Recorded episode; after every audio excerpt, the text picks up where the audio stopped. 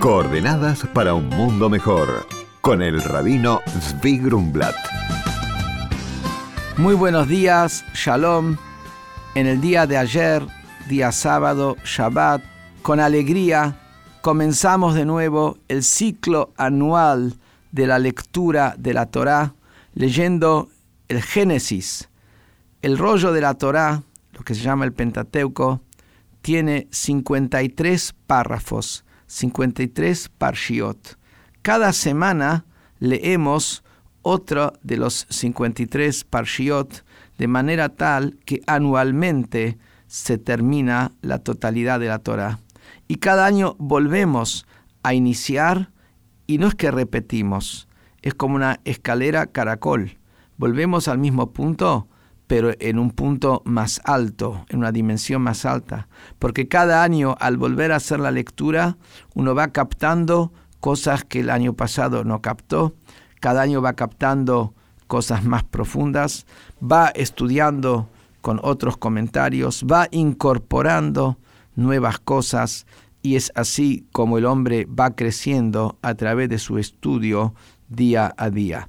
Y comenzamos ayer, como dije, con alegría en la lectura del Génesis y ahí nos habla Génesis, obvio, de la creación del universo. La primera creación que fue creada es la creación de la luz y ahí es lo que llama la atención. La luz no es algo que tiene un valor en sí mismo a simple vista. La luz es el medio para que podamos identificar y utilizar todo lo que tenemos alrededor. Y la pregunta está, siendo de que no había ninguna criatura creada, ¿qué necesidad había de crear la luz ante todo?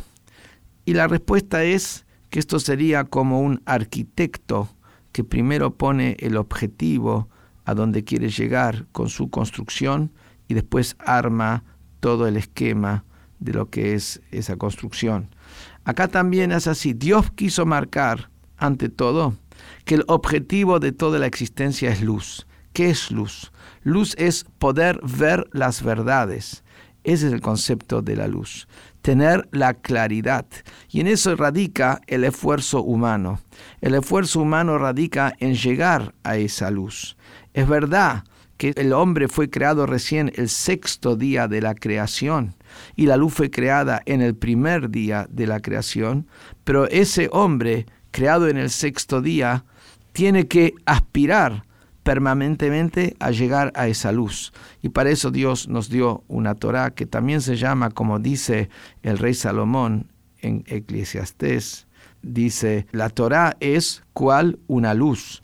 Y esa luz es una luz interior que está en cada uno, pero uno tiene que ir descubriéndola y la va descubriendo a través de sus actos, a través de trabajar consigo mismo, como cuando estamos excavando en la tierra. Lo primero que encontramos cuando excavamos no encontramos los grandes tesoros. Tenemos que ir profundizando. También tenemos capas externas en el hombre que hay que ir trabajando y corriendo para poder llegar a esa luz interior.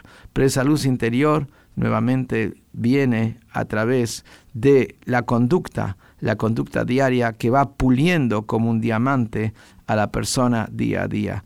Que este inicio de la lectura de la Torá nos traiga un nuevo inicio de un año fructífero. Muy buenos días y shalom.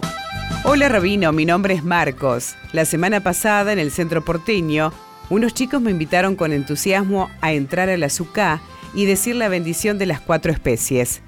Cuando lo hice, estaban muy felices. Me pregunto, ¿por qué les alegra tanto que yo haya hecho esto? ¿No es algo entre Dios y yo? Hola Marcos, el Rebe de Lubavitch nos inculcó el sentido de responsabilidad y amor que debemos sentir el uno por el otro como está escrito sobre el momento en que recibimos la Torá en el monte Sinaí, somos un solo cuerpo y un solo corazón.